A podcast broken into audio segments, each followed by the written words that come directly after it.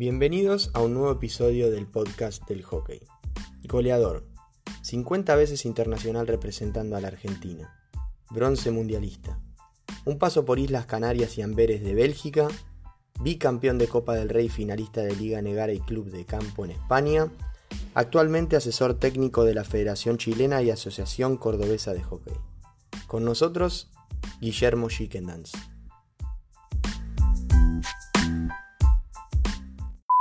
Guillermo, bueno, en realidad Willy, Chickendance, para todos. ¿Cómo andás? Bien, la verdad que muy bien y contento con, con esto que estamos por hacer. La verdad que remueve, como dijimos en, la, en las charlas previas, remueve un poco, pero es lindo lo que remueve porque es, una historia linda.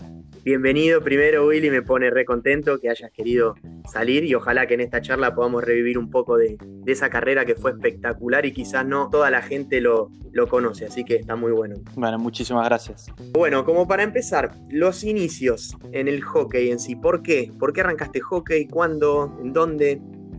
Mira, inicio, eh, en realidad es muy particular la historia en, esa, en ese aspecto porque yo en realidad jugaba al tenis, mi, mi club, el Córdoba Athletic de, de toda la vida, eh, es un club que tiene tenis, eh, rugby, hockey, o en el orden que quieras, viste que esas cosas... y yo jugaba al tenis desde los cuatro años que arranqué a jugar ahí. Era un buen jugador, por lo que dice la gente que, que estaba alrededor, pero claro, el tenis el tema del individualismo, bueno, cuando ganas, ganas, ganas vos solo y cuando perdes también perdes solo. Y eso era algo que yo no lo llevaba muy bien. Eh, y bueno, como a los 16 años, de, después de entrenar mucho y todo lo demás, decidí cortar con eso.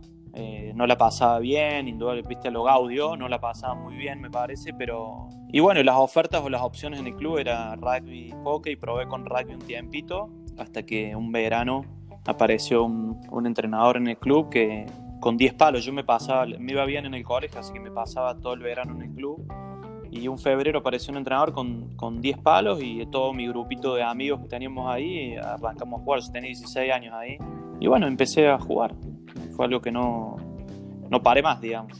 Excelente. ¿El, ¿El, nombre de ese entrenador te lo acordás? Sí, Marco Ovido es parte de mi grupo de amigos. Además, ah, ah, bien, un visionario, Marco. Sí, la verdad que siempre nombro porque en el fondo mi profe de tenis fue el, como el que, me inició en la parte deportiva, Alfredo Risuto, que también fue jugador de hockey de club, y Marco fue el que, el que en realidad fue, pasó algo muy particular en el, en el hockey de, de, varones de nuestro club. Hubo toda una camada que se fue completa a otro club eh, por cuestiones con problemas con dirigentes, no sé qué, y quedó vacío prácticamente el hockey de varones del Athletic. Y Marco fue estaba ya en primera él, era, era, era muy joven todavía él, pero era jugador de primera y, bueno, y tenía que, se puso al hombro, la verdad, eh, el hockey de varones del club y terminó armando, te diría que fue quien lo resucitó de algún modo a, todo el hockey de caballeros del Atlético. Qué bueno. Bueno, Marco, eh, si no me equivoco, también estuvo en Canarias, ¿no? Tu primera experiencia en Europa, ya nos pegamos un salto bastante grande. Sí, yo ya como yo ya eh, terminé, me recibí de profe, en el 2000, en el 2000 me recibí de profe, trabajaba como entrenador en el club, en un colegio, todo lo demás, y terminó, era, y, me llamaron por primera vez a, entrenar con la selección argentina, en esa época, Manolo Ruiz. Y bueno, fue una época muy dura porque yo era lindo, pero a su vez trabajaba en Córdoba, viajaba a Buenos Aires, eh, te empezás a dar cuenta que era en esa época todos los viajes eran colectivos, entonces al final es como que no rendía en ningún lado y bueno, tomé la decisión, un día hablando con mi viejo le dije, o me voy a un lugar donde me pueda dedicar a jugar y a entrenarme, o me dedico a ser profe. Y, y bueno, surgió la oportunidad de, de, España, fue, fue muy especial eso, porque en realidad yo mandé mail a todos los clubes tratando de, de ver cómo podía, a dónde podía irme. Y la, claro, había clubes que ni me respondieron. Yo me metí en la página de la Federación Española a a buscar los mails de los clubes y le mandé mails a todos. O sea, imagínate el polo recibiendo un mail de un tipo, de un chico de Argentina que juega hace cuatro años al hockey, pues lleva cinco años jugando al hockey, que le pongo que me quiero ir a jugar afuera. La verdad que el único que me respondió fue Davanch. Eh, mira las vueltas de, la vida, hoy trabajo con él. Davanch me respondió que no, que no había lugar, que ya tenía todo, todo cerrado el fichaje fue el año 2003, y yo le pedí que me diera una mano con el, eh, si me podía mover el currículum mío allá para ver si podía conseguir a dónde ir. y se lo mandé al currículum. Y claro, en ese currículum estaba que yo ya estaba entrenando, estaba yendo a concentraciones con Argentina. Estaba en Chablo con Manolo, que era muy amigo de él, y, y Manolo le dijo, bueno, un pibe que tiene condiciones, me parece que puede estar bueno, no sé qué, y bueno, Manolo, imagínate que te diré que cada gol importante que pude hacer, a Manolo siempre le seguí escribiendo porque para mí fue clave también en, en mi historia, ¿no? Muy bien, muy bien. Y Willy, ahí estuviste varios años, fue como un poco, como que mirando un poco tu carrera, después fue como que estuviste haciendo base ahí, ¿no? En Canarias. Sí, Canarias fue, bueno, primero fue un lugar que, en el que fue muy feliz porque eh, fue esa posibilidad de dedicarme a, a entrenar y a jugar y, y, a pesar de ser un, un club de los medianos, quizá de los chicos de, de, España, es un club que siempre fue muy serio, bueno, Jorge también era muy exigente, hasta el día de hoy sigue siendo un club de que, de que tiene, también tiene bastante gente de afuera siempre, entonces se entrena bien y todo, y yo ahí estuve cuatro años, eh, todo fue Canarias fue una base además porque para la adaptación estaba, también estaba muy bueno. El clima eh, siempre es bastante agradable, eh, la cancha estaba muy buena, había buen, mucha gente de afuera, entonces siempre había como un ambiente bastante familiar.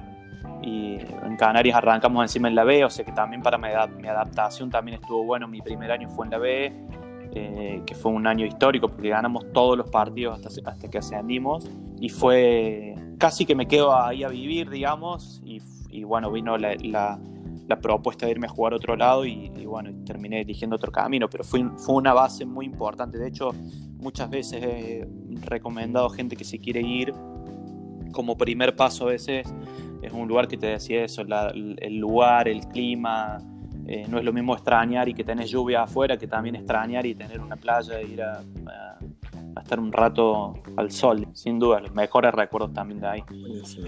Y Willy, eh, en ese momento, cuando llega la propuesta de Gara o empezás a charlar con el club de Gara, con todo lo particular, y voy a hacer público algo que charlamos antes, lo, lo, particular de que te vaya a buscar el Egara o de tener la chance de ir a jugar a Egara es un club que en líneas generales no, con, no tiene un modelo de contratar muchos jugadores extranjeros, mucho menos eh, argentinos, de hecho si me apuras mucho creo que estaba Sil, había jugado Silver nada más y, después vos, teniendo la calidad de delanteros que tenía en esa época Legara, ¿qué, qué, qué significó para vos ese momento? Mira, fue, fue muy especial. Nosotros en, en Canarias, esa cuarta temporada, eh, nos volvimos a ir a la B.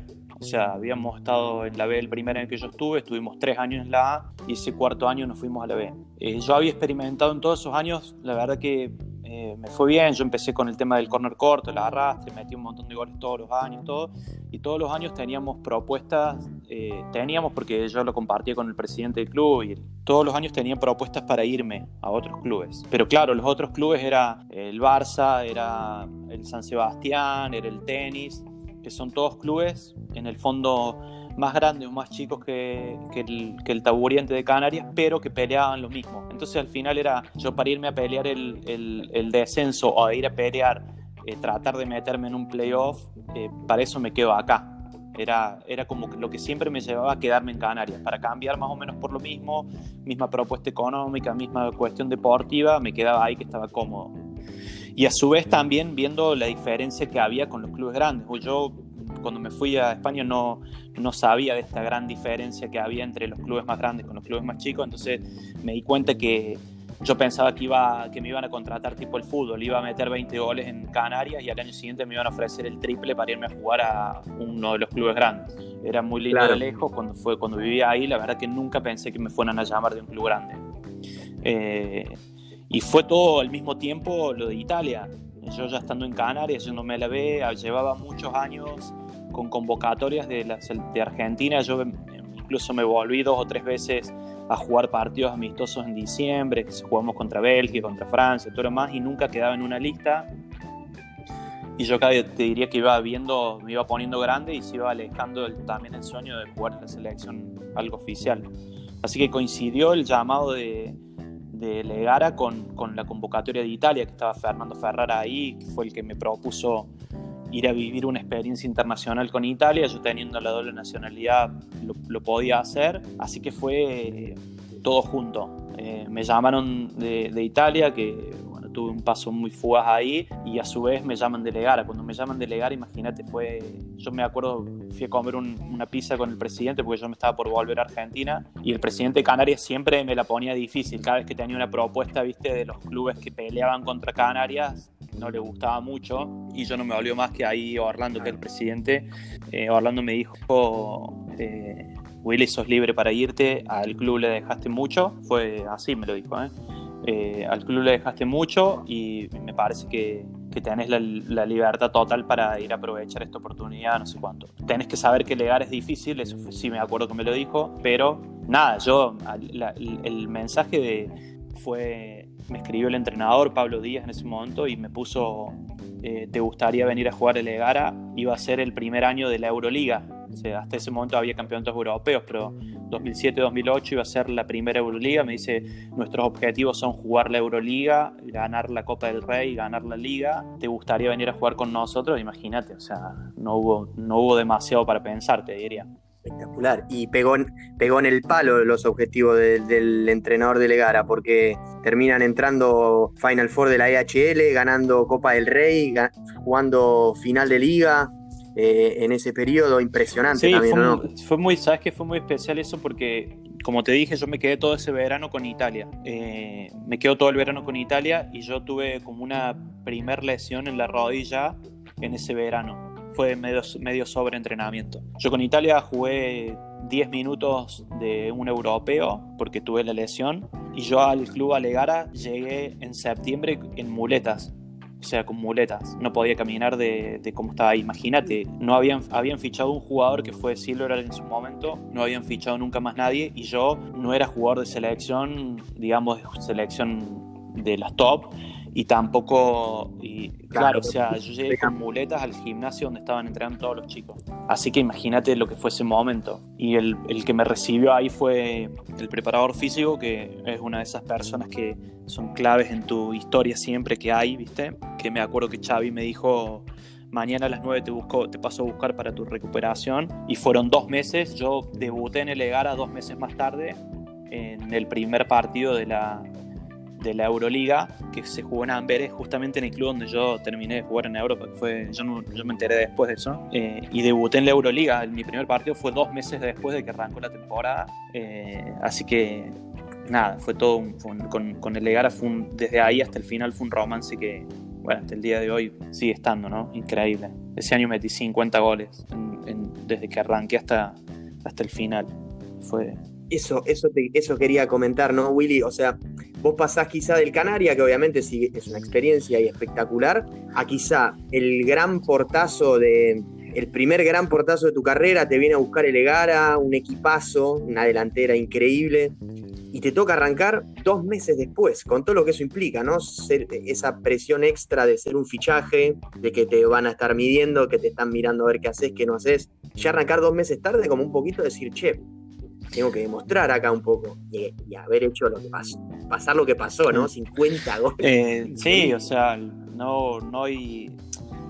Yo hoy no, no, me, no, tengo recuerdo de esos momentos de, cómo fueron, sí me acuerdo de que no podía jugar y, imagínate, yo andaba, yo dije, acá la gente del club debe pensar que yo soy esos clubes como Legara tienen mucha gente de, del resto de Europa que van a aprender español y andan y van a entrenar en la escuelita y les gusta la historia. Son clubes, el y el Athletic tienen muchas escuelas, o sea, tienen muchos chicos en las inferiores. Entonces, mucha gente va, van a australianos a aprender español, entonces están dando vueltas por ahí, pero ninguno juega en el primer equipo.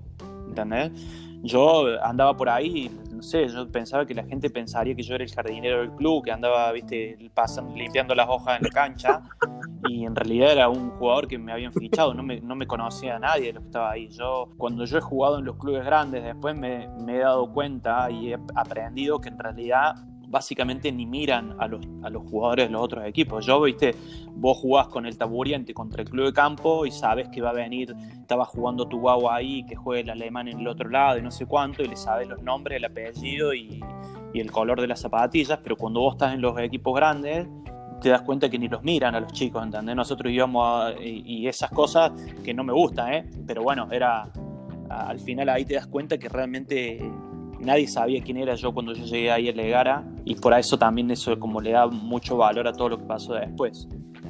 ¿En ese momento sentís que en conjunto con, los goles que haces de, campo, digamos, de jugada y los goles de, arrastrada, ¿sentís que ahí en ese momento Negara es cuando rompiste, como que rompiste el molde? Obviamente que en Canarias ya venías haciendo las cosas muy bien, pero quizá como darte esta prueba de, Gara y de hacer tantos goles de, campo y de arrastrada, ¿sentís que ahí rompiste un poco el, molde y dijiste, bueno, estoy, estoy en serio, Mira, estoy a fondo?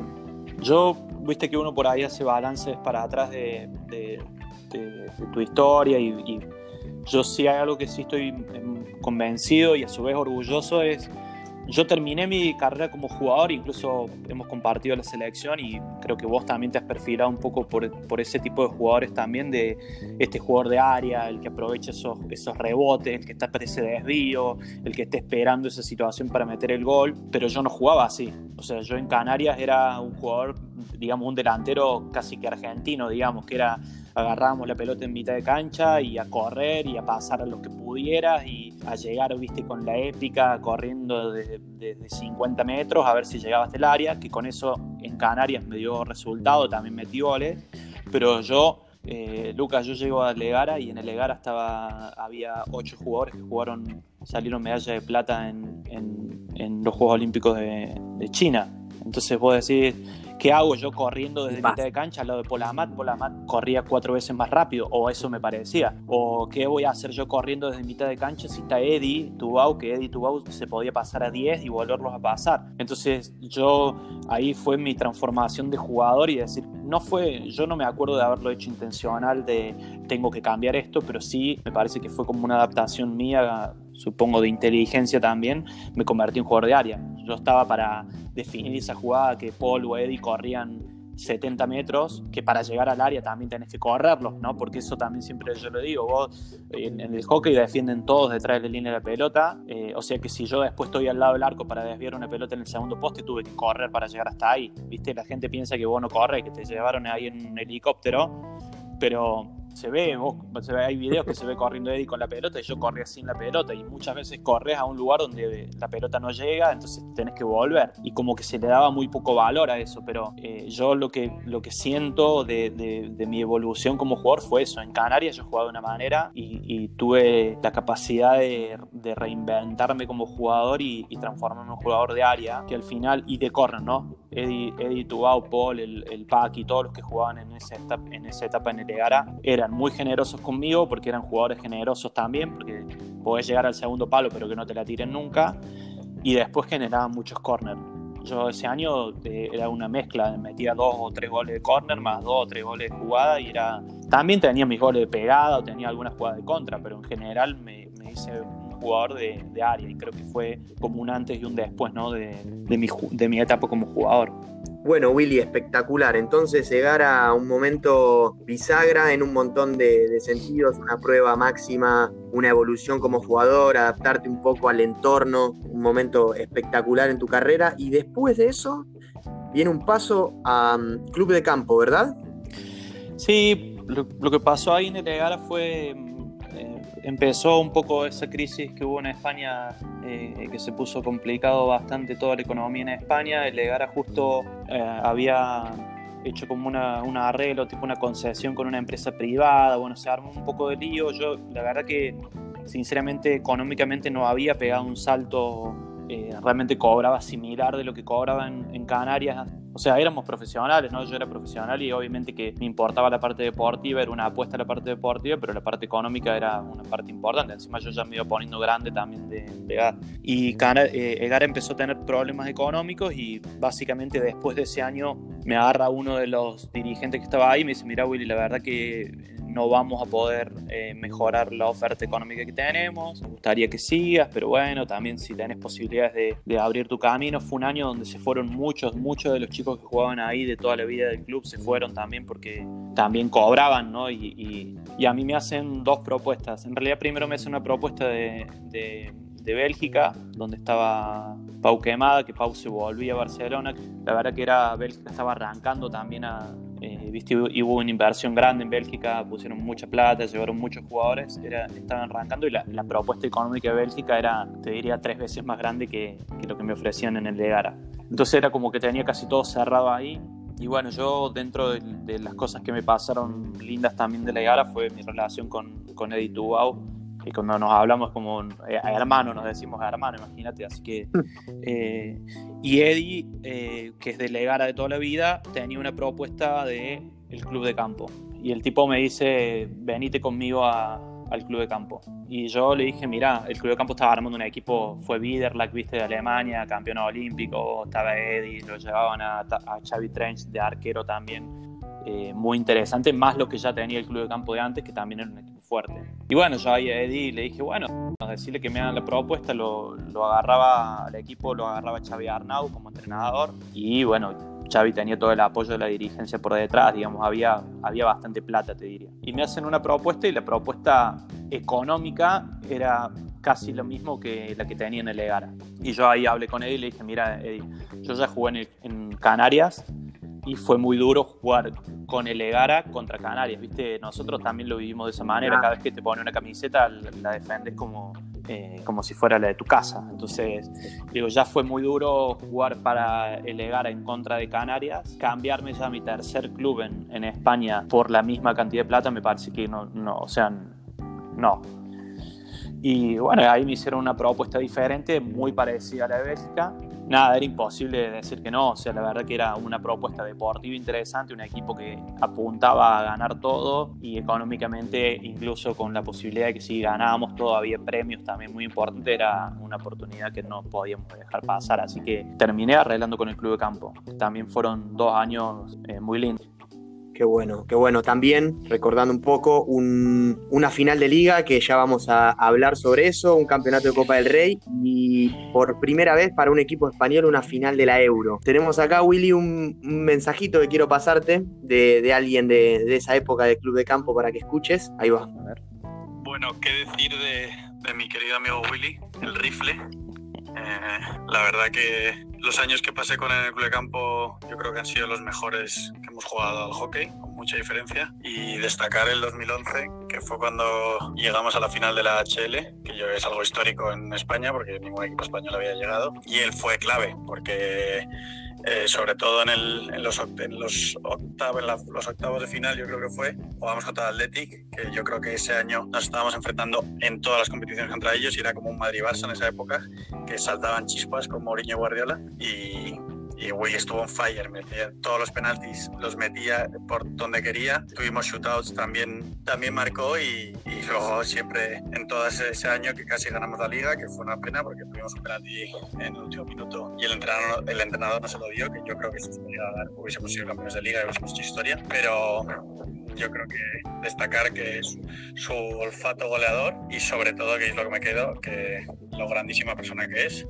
que yo lo tengo como amigo y lo voy a tener siempre, aunque le echo mucho de menos estando él en Argentina, pero, pero nada, mandarle un abrazo muy fuerte y que espero que esté muy bien y que le deseo lo mejor en su futuro. Así que nada, Willy, que te quiero mucho amigo y espero verte pronto. Abrazo.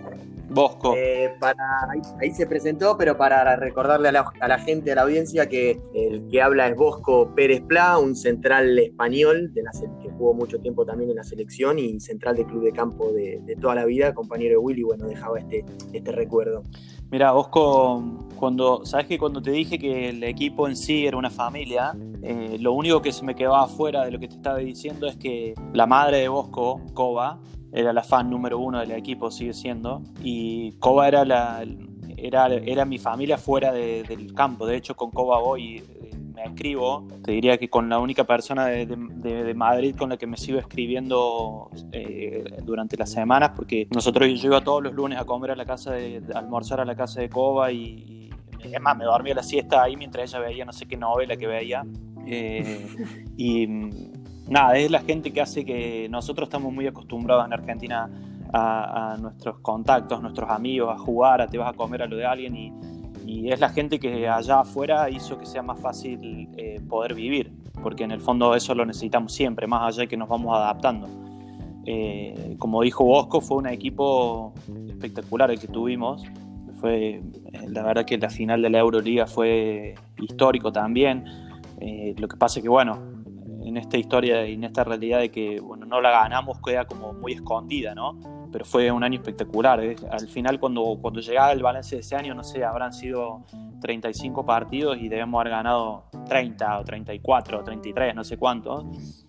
Nada, lo más lindo es, todo eso, lo que compartiste, la gente con la que estuviste, eh, son recuerdos imborrables. Yo, por temas por ahí personales, me, dejé un poco las redes sociales en general y eso también me alejó un poco de perder contactos con, mucho, con mucha gente que, que tenía allá pero son cosas que quedan, que quedan adentro.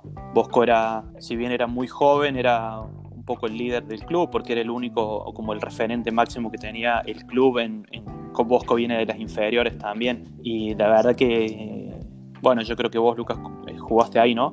Eh, es gente maravillosa, o sea, te tratan como si fueras un hermano y, eso es, impagable. O sea, eso no hay, no hay nada que, lo, que, que, pueda pagar eso. Así que gente a la cual le, agradeces eternamente porque son los que te permitieron en el fondo poder rendir eh, a lo mejor y poder dar tu 100, ¿no? que eso, eso es lo más difícil. Exacto, Willy. Quizá eso fue lo que quizá te costó de la parte fuera de la cancha cuando te fuiste a jugar a Amberes, por ejemplo. Sí, fue muy... Lo de Amberes fue muy especial. Era un grupo... Había un recambio muy grande en ese grupo en ese momento. Yo en el, en el Amberes en el, salimos a octavos nos salvamos del descenso, yo ese año en el Amberes metí 34 goles. Y, la idea de, o sea, cuando yo, mi historia con el Amberes fue, Davanch me había entrenado en Canarias tres años. La verdad que siempre seguimos en contacto porque así como Coba fue mi, mi familia en Madrid, eh, Jorge y su familia fueron mucho mi familia cuando yo estuve en Canarias. Así que quedé con un contacto con ellos eh, muy cercano.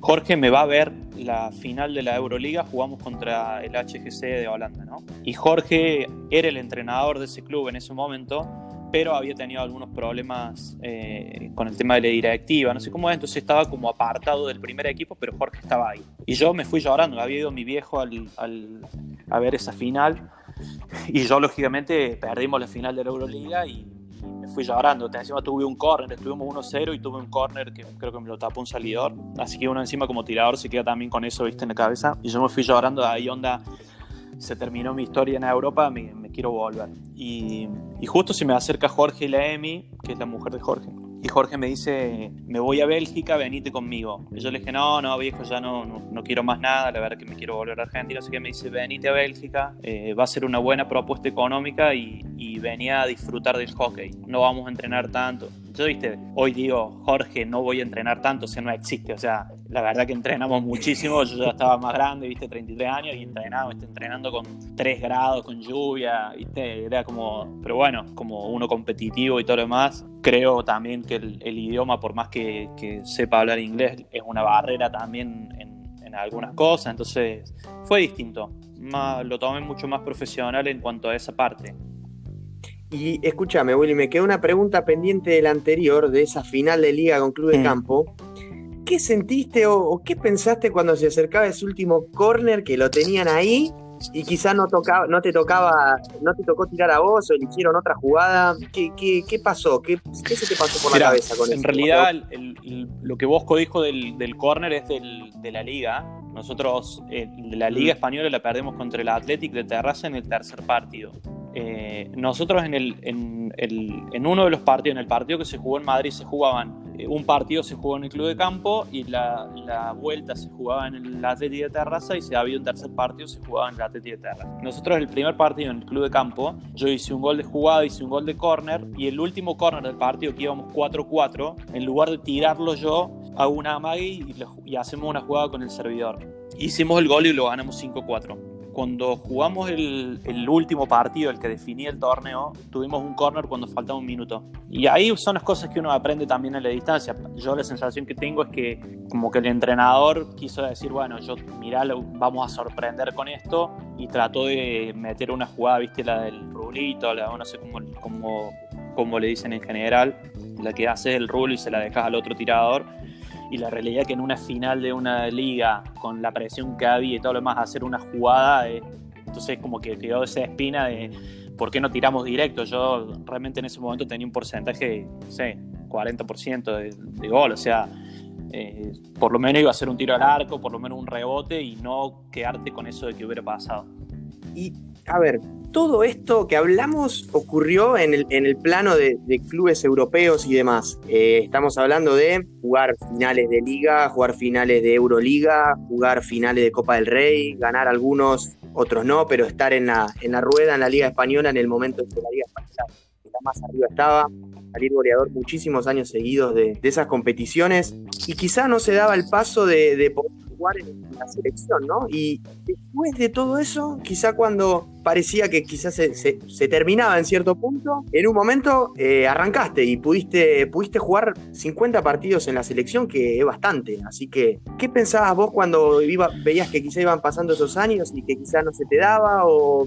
Obviamente que fui descubriendo también y, y encontrando hockey, yo ganaba plata por jugar, o sea, era mi, mi profesión y tenía ese lugar y no había nada que me hiciera cambiar eso. Yo tenía como objetivo también poder en, Argentina tener mi casa, tener, viste, trabajar para tener mi techo acá. Lo de la selección tenía más que ver con la selección argentina para, creo que para vos, para todos, tiene que ver más con, con tu sueño, con ese, ese, ese, esa sensación de defender a tu país, que encima eh, siempre nos va como tan mal en tantas cosas y, y poder como eh, tener esa oportunidad de, de, defenderlo de algún modo. Yo, como te dije, a mí la primera vez que me llamaron una primer convocatoria fue en el año 99. Llevaba dos años jugando, fue Garrafa. Ahí duré dos semanas y me volví a Córdoba. No, no ni conocía nada. Yo jugaba el hockey hacía muy poco y más por, por, otra cosa, me parece. En el 2002 me llama Manolo, me llama Manolo y ya fue distinta la historia. Y a partir de ahí yo, a mí me convocaron todos. Me llamó eh, estuve en la época de Cacho, estuve y, en esa época era, la verdad que eran decepciones porque eh, me empezaba a ir mejor afuera y empezaba como una especie de, como de reconocimiento y a su vez también veía muchos jugadores de los que estaban en la selección que a veces estaban en clubes más chicos o, que por ahí estaban en un torneo y, yo metía 30 goles y había otro chico que no metía ni 5, que tampoco es un parámetro los goles, pero bueno, eh, indudablemente si estamos hablando de que en la época de Legar a 2007 en adelante yo no metía menos de 30 goles por torneo, entonces era como un poco injusto me parecía. Y no dejaba eso de frustrar. Mira, cuando, cuando me llaman de, de la selección y yo obviamente ya estaba en Córdoba y me llega ese llamado, yo había, había pasado tres meses de que me había vuelto de Bélgica, de, definitivamente a, a dedicarme ya a trabajar más que a jugar.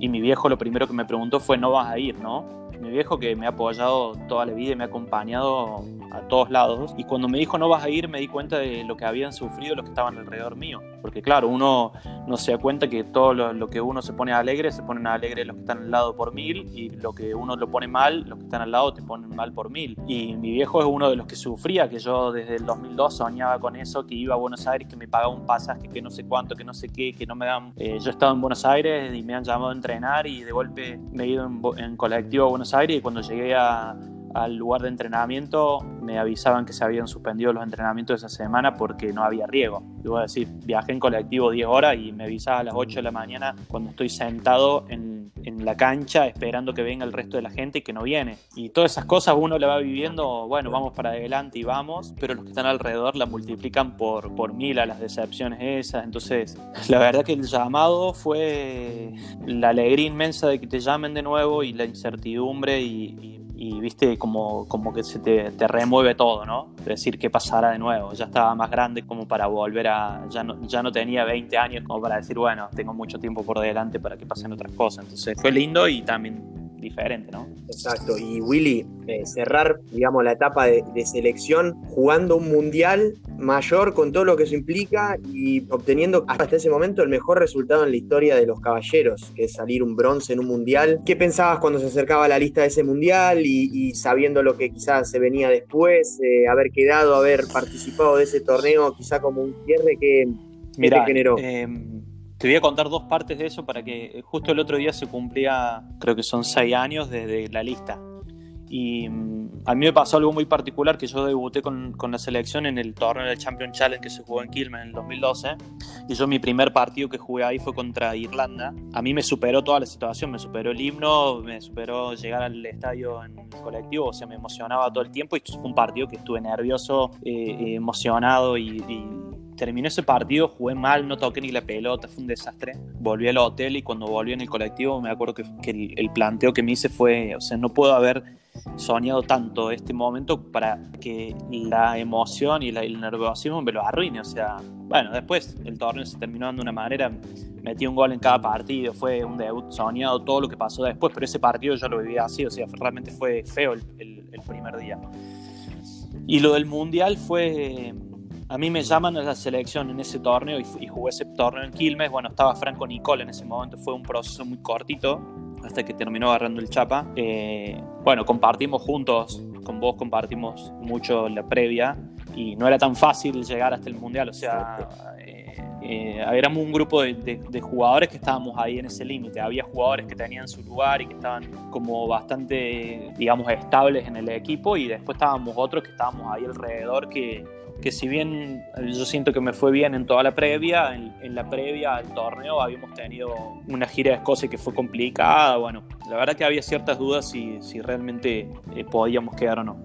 Y nada, el día que, que dieron esa lista, imagínate que fue, bueno, primero no podía, yo dan la lista y uno cuando escucha esas listas generalmente no, lo único que escuchás es tu nombre, o sea, no sabes, el que está al lado no sabes si quedó o no, porque, porque lo único que estás esperando es, tu nombre. Y bueno, me pasó eso, yo no, no sabía quién estaba, y, en eso de no saber quién está, tampoco terminó ese momento, me di vuelta, me fui, y, bueno, y llamé por teléfono, o intenté llamar por teléfono a mi viejo y a mi vieja, porque no podía ni hablar, obviamente. Fue caminando desde ahí hasta el hotel del de donde dormíamos, viste, llorando porque no, porque era algo increíble. O sea, la realidad es que si vos, si vos a, toda la historia lo mejor que, te puedo contar de, lo que hice, cómo me fue, cómo arranqué, dónde arranqué y cómo fueron los mails cuando los mandé afuera, tú nomás que me vas a decir que la voy a terminar jugando un mundial, no sé, me, me preguntas hoy, te digo realmente qué, qué suerte o qué privilegio y yo suerte la asocio, viste, a, a estar preparado, viste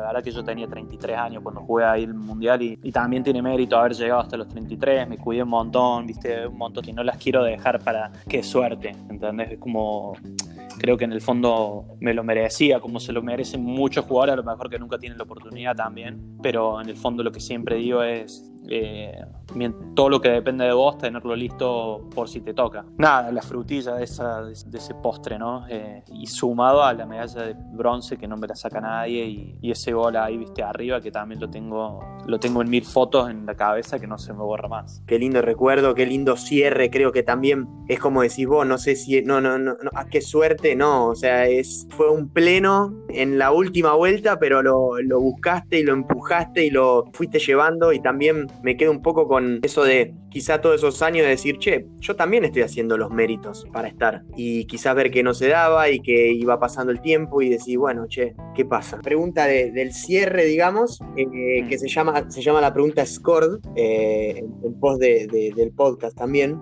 Si tuvieses que elegir una cosa, ¿qué te dejó o qué te dejaron tus experiencias en el extranjero? Creo que no, no todavía no he podido capitalizar la, por esto de, esta distancia en el tiempo y todo lo demás, de la gente que conocí, que hasta el día de hoy, como en muchos aspectos de mi vida, tengo pocos, pero muy valiosos, digamos, eh, amigos, ya ahí tengo, siento que tengo familia. Este mensaje de Bosco, que también hace mucho no hablo con él, creo que en el fondo el deporte te, te deja eso, ¿no? La gente. En cuanto a que haya sido afuera, sin dudas que hoy me pasa por ahí, estoy con, con la Lau, con mi, con mi mujer y ella, y vemos algo y, yo empiezo a hablar de ese lugar porque haber jugado afuera me permitió eh, conocer muchos lugares y, sin duda que eso tiene que ver con, con tu cultura general, con con un poco tus conocimientos, ¿no? Es parte de, tu disco duro, de todo lo que le has ido metiendo. Y bueno, yo estuve nueve años eh, jugando afuera, sumado después los dos o tres años con la selección dando vueltas, y eso también te,